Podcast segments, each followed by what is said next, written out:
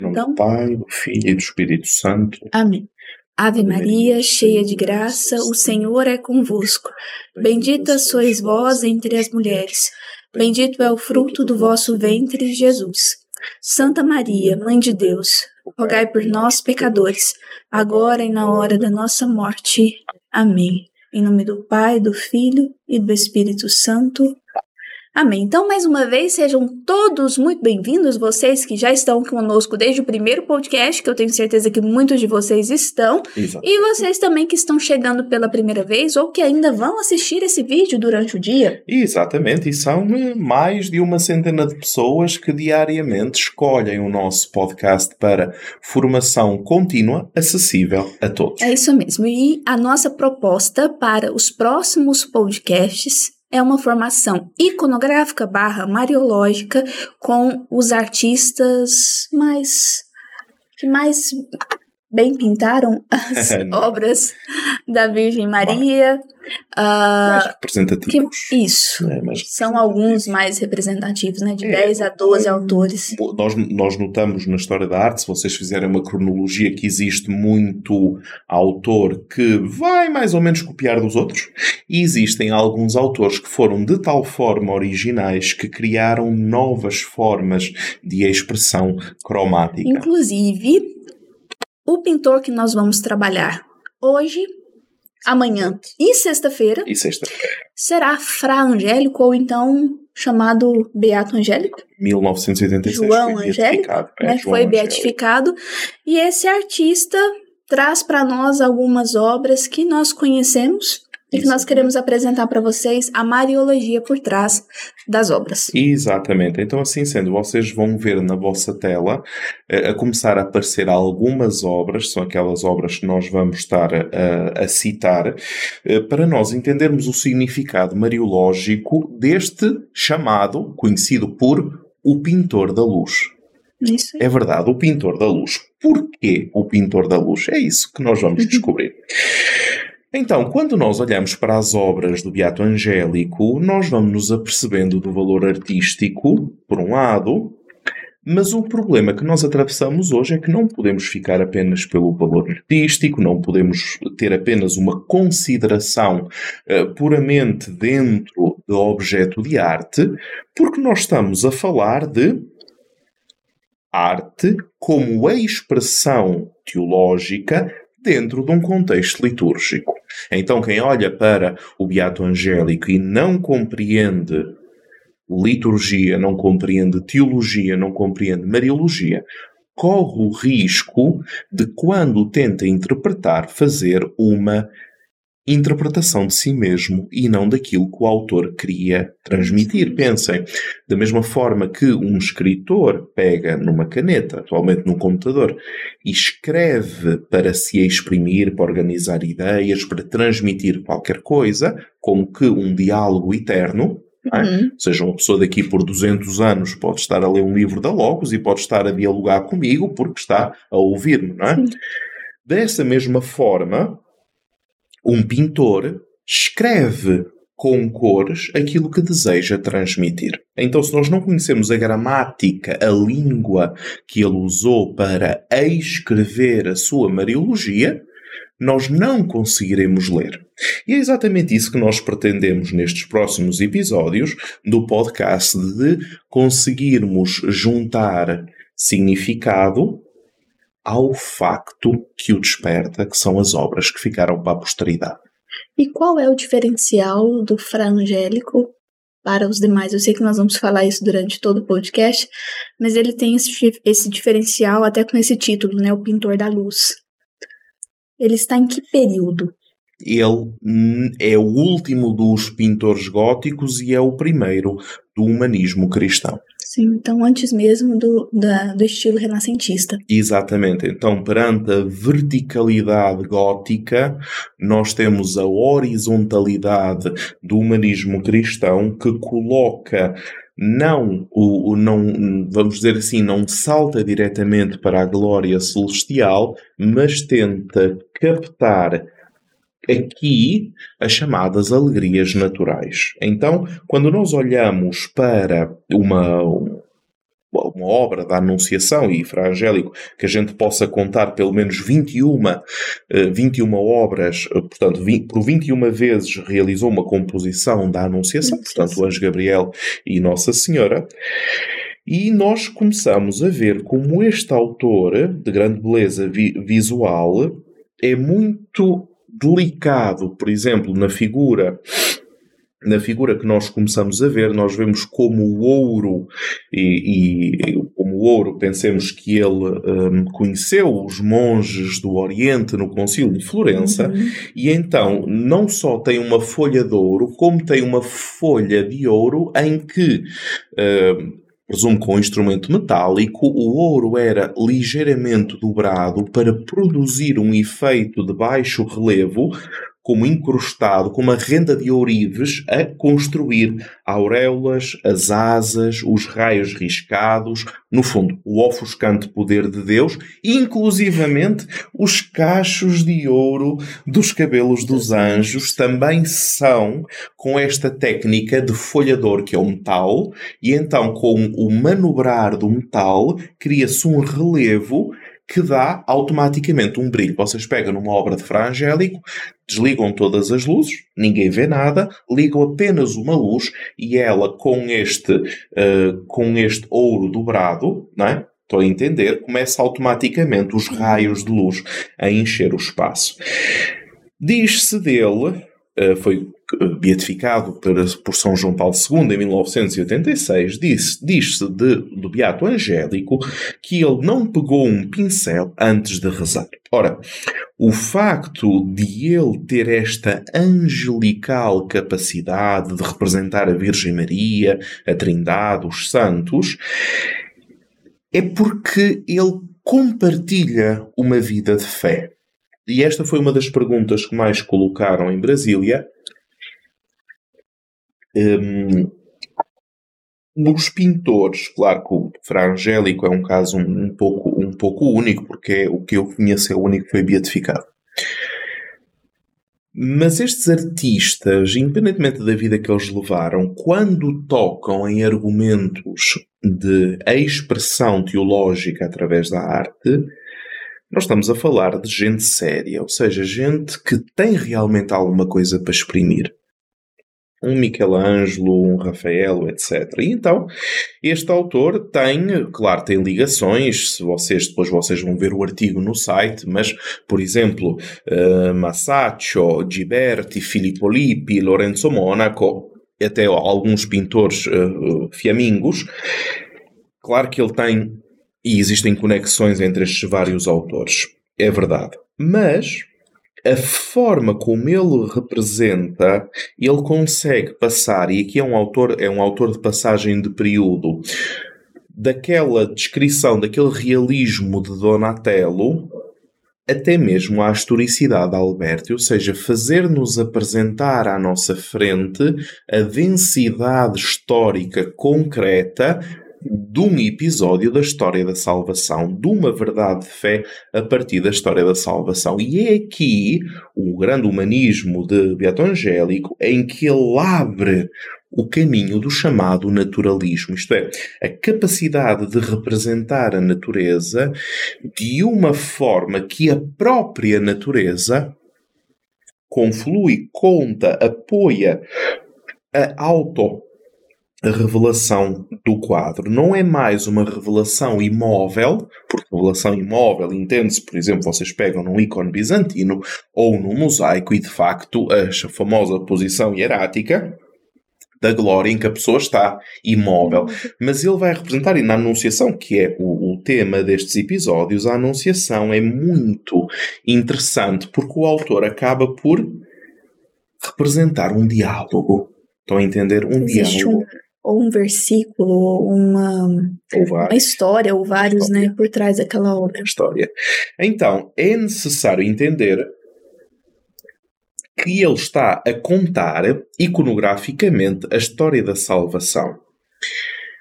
Mas contar historicamente a história da salvação não é apenas hum, desenhar um episódio, mas é levar à contemplação do sacramento da salvação, ou seja, do Deus efetivamente no meio de nós e eficazmente a salvar. E semana passada nós falamos sobre, nós estivemos durante a semana da vida contemplativa, uhum. né, em honra a São Bento, e nós falamos da contemplação através dos ícones. Isso. Então nós utilizamos né, os ícones bizantinos, por exemplo, como contemplação, e agora estamos recorrendo às pinturas de Fra Angélico também Exatamente. como um meio de contemplação da história de salvação. Como um meio de contemplação.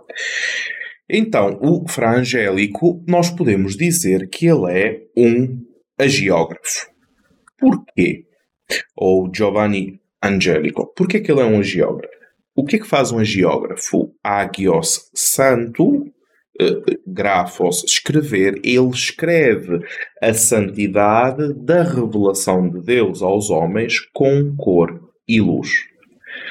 Por isso, é que nós dizemos que ele teve muita influência entre 1439 e 1443 com o Concílio de Florença, onde vários monges do Oriente Grego vieram para Florença e o que ele revela permanentemente é esta existência do sacerdócio ministerial, por um lado, que é o que ele é, por outro lado, a situação conventual como dominicano. Que situação vive vivem os dominicanos, ou seja, uma expressão eclesial do seu tempo completamente inculturada.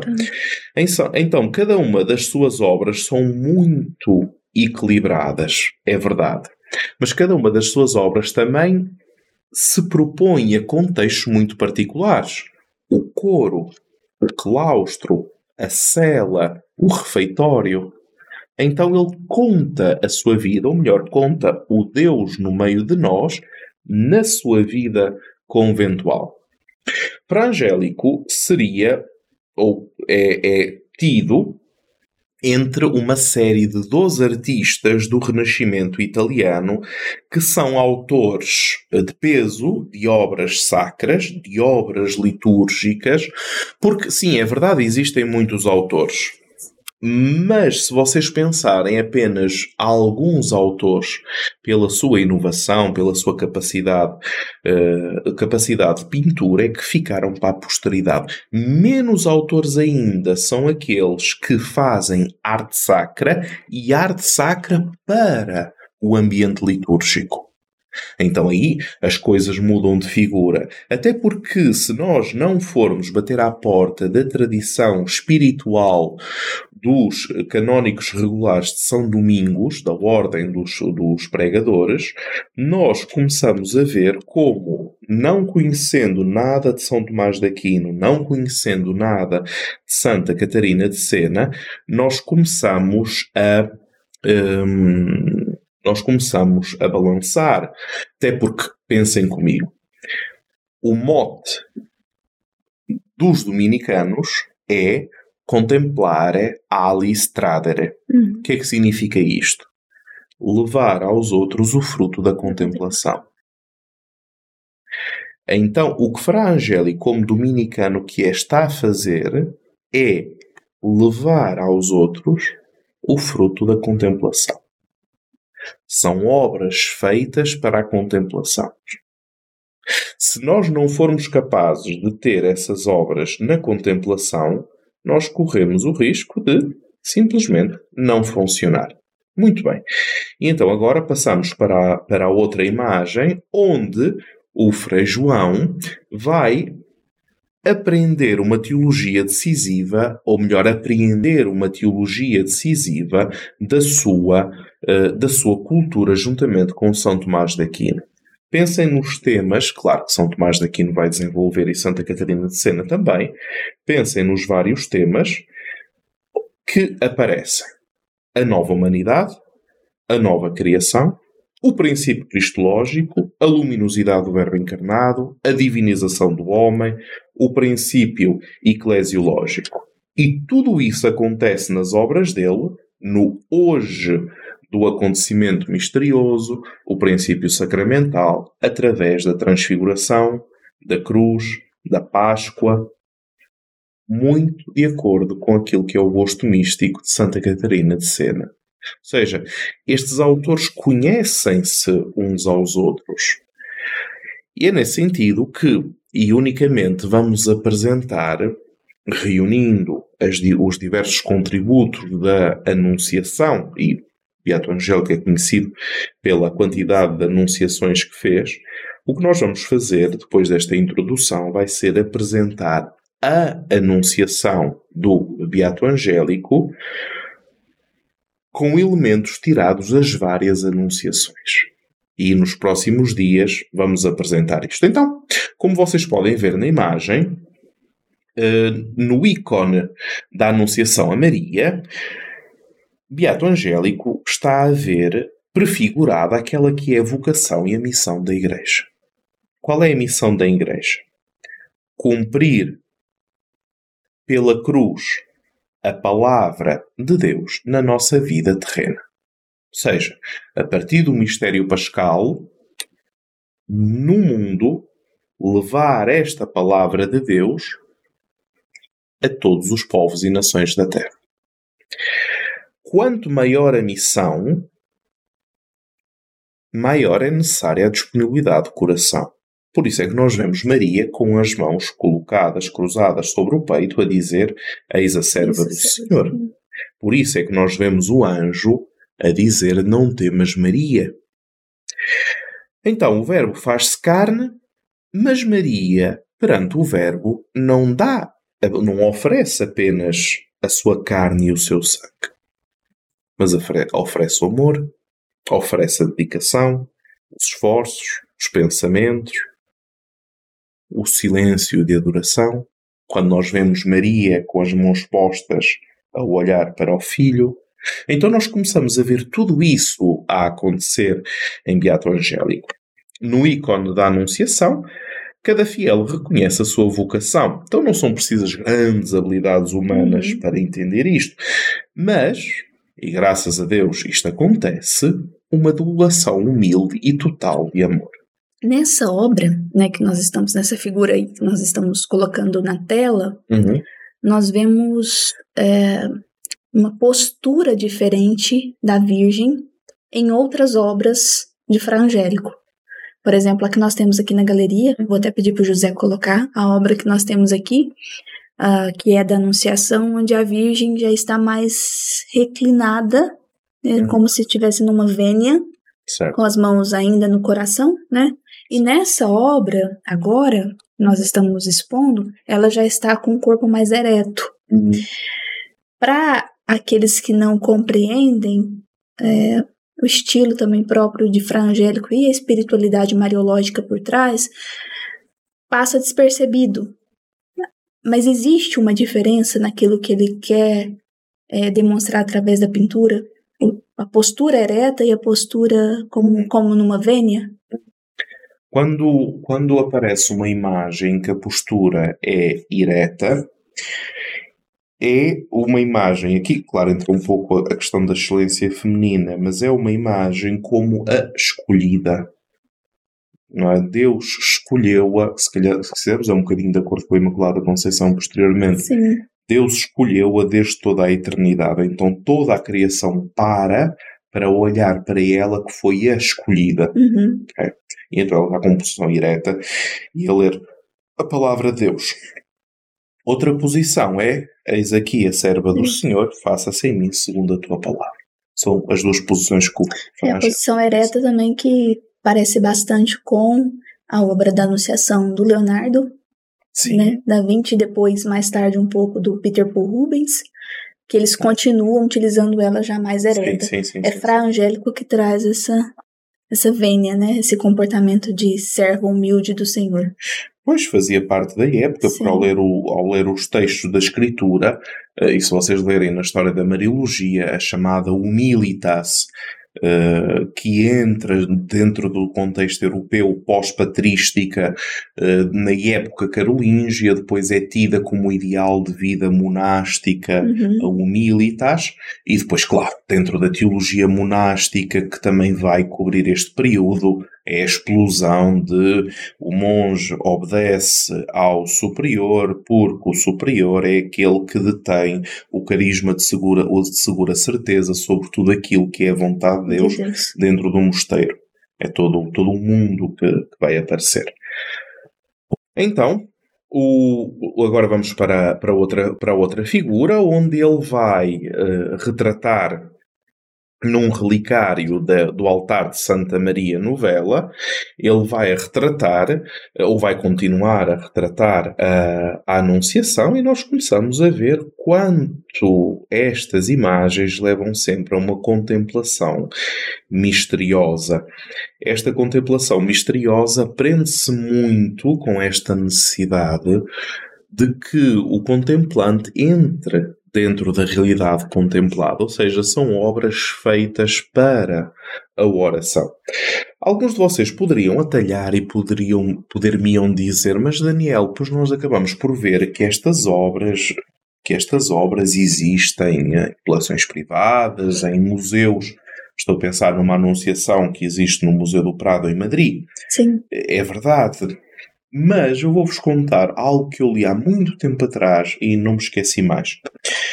Se nós uh, formos buscar o. Se nós formos buscar o. O ícone da Santíssima Trindade de Rublev, se eu não estou enganado, ele deve estar em São Petersburgo, lá na Rússia. No museu. As pessoas ainda hoje em dia depositam flores naquele ícone. Museu, chegam lá, depositam flores. Vocês vão a Roma e vocês veem, sobretudo os norte-americanos, faz às suas almas, a entrarem com uma Coca-Cola e de bermudas e de sandálias dentro de igrejas, não digo quase bimilenares, vamos respeitar, ou seja, dentro de espaços eh, que são do melhor, do ponto de vista sacro, do melhor que a humanidade já produziu. Estamos a falar de monumentos com, e, com, com uh, mosaicos com mais de mil anos um revestimento de teto e de ábside completa de mosaicos. Então estamos a falar de pérolas eh, perante as quais são praticamente incapazes de estão a entender, incapazes de trazer o que quer que seja. Ou seja, a sensibilidade artística hoje está muito ligada também à educação, à contemplação. Então, agora na próxima figura, nós vamos ver um fresco que existe num corredor onde o Frei João coloca a Anunciação num templo. Ora, num templo, o que é, que é o templo? É um espaço recortado. É um, um espaço muito recortado, então vocês acabam por ver uma imagem muito em, eh, em ogiva.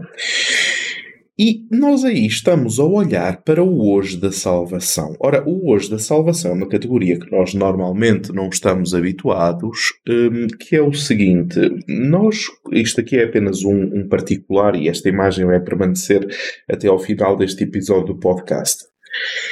Uh, o templo, imaginem uh, um lugar onde vocês olham e contém diversos mistérios da salvação, correto? Ora, ao conter diversos mistérios da salvação, nós começamos a ver como esta história da salvação acontece no hoje da salvação. Isto é, não é uma fotografia pintada daquilo que aconteceu. Nós temos de ter isto muito, esta noção muito uh, presente em nós, uh, caso contrário, nós dificilmente iremos compreender o valor real destas obras, destas obras. Uh, reparem, no hoje da salvação nós temos o momento da encarnação do Senhor, que é um momento de graça. Nós vemos como é uma arquitetura ágil, bastante despida, mas ao mesmo tempo solene. Sim. Nós vemos todo um gramado cercado, nós vemos uma sala linear, vemos um jardim arborizado e o jardim vai até ao, até ao pórtico. Nós vemos uma grade de 12 folhas que é emoldurada pela luz da manhã que se abre para um bosque. Estão a acompanhar? Sim. Então, tempo e espaço, de arco em arco, até uma parede com armações de ferro sobre os capitéis. Estamos a olhar para uma impressão forte, uma impressão muito imediata, de um contraste entre uma cela completamente nua, atemporal, sobre os capitéis, e a antiga vegetação. Então nós temos a leste da obra a frase de Gênesis, de uma forma pictográfica. O Senhor plantou um jardim no Éden ao leste. Se nós olharmos para o tipo de mariologia da época, pensem em Ruperto de Deutz, da leitura do Cântico dos Cânticos, a leitura mariológica dos Cânticos dos Cânticos, vocês agora vão ouvir alguns versículos dessa leitura e vocês vão começar a ouvir algumas destas passagens. Reparem, olhem, olhem para a obra que aparece no vosso ecrã. À sombra daquele que eu desejei, estou sentada, e doce é o seu fruto na minha boca. Ele, meu amado, introduziu na cela do vinho, e o seu sinal sobre mim é o amor. O meu dileto parou atrás do muro, olhando da janela, espiando da grade. Vocês estão a ver aquela janela pequenina e aquela grade ali ao fundo entre o anjo e Maria? Olhem para dentro daquela porta, vejam aquela grade. Agora, meu amado fala e diz: Levanta-te, minha amiga, minha linda, vem.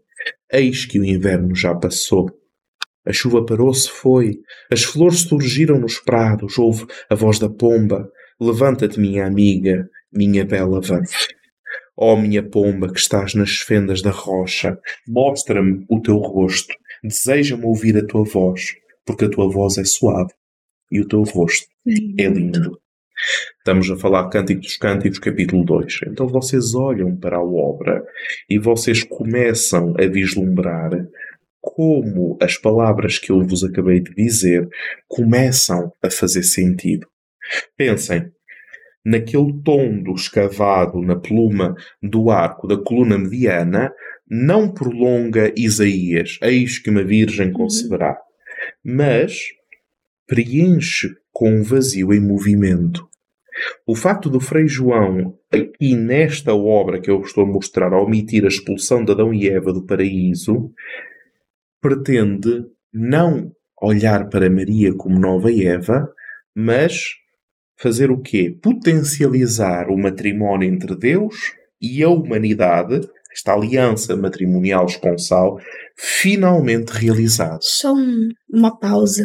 Então aqui você é, se refere a uma outra anunciação, Sim. onde Fra Angélico, que é a anunciação que nós temos aqui, uhum. onde Fra Angélico a leste também, ali no Jardim do Éden, além de colocar o jardim, também coloca o anjo que expulsa Adão e Eva. Exatamente. Né? Então, é, diferente dessa obra, só para deixar claro, porque uhum. talvez alguns não conhecem a outra obra dele, da Anunciação. Então, diferente do, do, desejo de anunciar Maria como nova Eva, uhum. olhando para a expulsão de Adão e Eva, aqui ele não coloca Exatamente. a expulsão porque ele quer deixar claro o matrimônio. Exatamente. Uh, a aliança entre Deus e, os, e os entre, entre, Deus e os homens. Porque reparem, eh, nós colocarmos Maria como a nova Eva hum, é um díptico muito utilizado, só que muitas vezes a interpretação é um pouco, é um pouco esta. Querem ver? Existe Maria no. Existe, portanto, existiu Eva, Eva uh, trouxe o pecado ao mundo juntamente com Adão, então Deus vem refazer, vem corrigir o erro que aconteceu. Jesus é o novo Adão, corrige o primeiro Adão e agora a humanidade está encaminhada em Sim. direção a Deus. É um esquema, é uma forma de pensamento, é uma linha interpretativa. A outra linha é cariz muito oriental de que Deus cria a humanidade, quer levá-la à sua plenitude, e a plenitude é a visão de Deus, e é o homem caminha novamente no jardim, na proximidade com Deus. Não mais como amigos como eram no Éden, mas num sentido de absoluta plenitude, uhum. onde o homem está em Deus. É, Cânticos dos, dos Cânticos também vai dizer somos só eu e o Senhor, só eu e o meu amor. Exatamente. Então seria essa a cena. Exatamente, seria essa a cena. Seria essa a cena, a cena esponsal em que a criação é levada a uma plenitude, é levada a uma plenitude através de Maria e encarnação de Jesus, porque o grau máximo de união entre Deus e os homens vai ser Maria, Maria. e Jesus, Jesus e Maria. E os Evangelhos, se estudarmos Mariologia Bíblica, vão-nos fazer todo este percurso entre Jesus e Maria, Jesus e Maria. Maravilhoso. É, Beato E essa é Angélico. uma parte É uma parte. de Beato Angélico que nós queremos apresentar para vocês, para deixar para todo o mundo, Uhum. né, pelas próximas gerações. Então nós queremos, é, nós poderíamos fazer aqui um episódio de cada artista e, e tudo bem, né? Mas nós queremos deixar todo esse legado mariológico desses grandes autores, no caso esse Beato, né, que é Fra Angélico. Então nós queremos é, deixar um pouco mais de um episódio né, para abordar mais a não só as técnicas dele, mas a espiritualidade a variologia do Ex- autor. exatamente. E dessa forma nós conseguirmos eh, ter consciência quando olhamos para uma obra eh, da Arcedei, nós temos consciência para que é que nós estamos a olhar. Quais é que são os elementos mariológicos profundos que o autor quis transmitir. Porque sem esta leitura, de nada vale. É isso. Exatamente. Então, é, aqui nós também deixamos alguns nomes, né, que são nomes famosos, ah, como São Tomás de Aquino e Santa Catarina de Sena, né, que são é, quase que contemporâneos, alguns anos, né, os, os separam, mas então Fra Angélico que traz a, a espiritualidade de São Tomás e depois Santa Catarina de Sena recorre também à Isso. espiritualidade de São Tomás e interpreta as obras de Beato Angélico. Exato.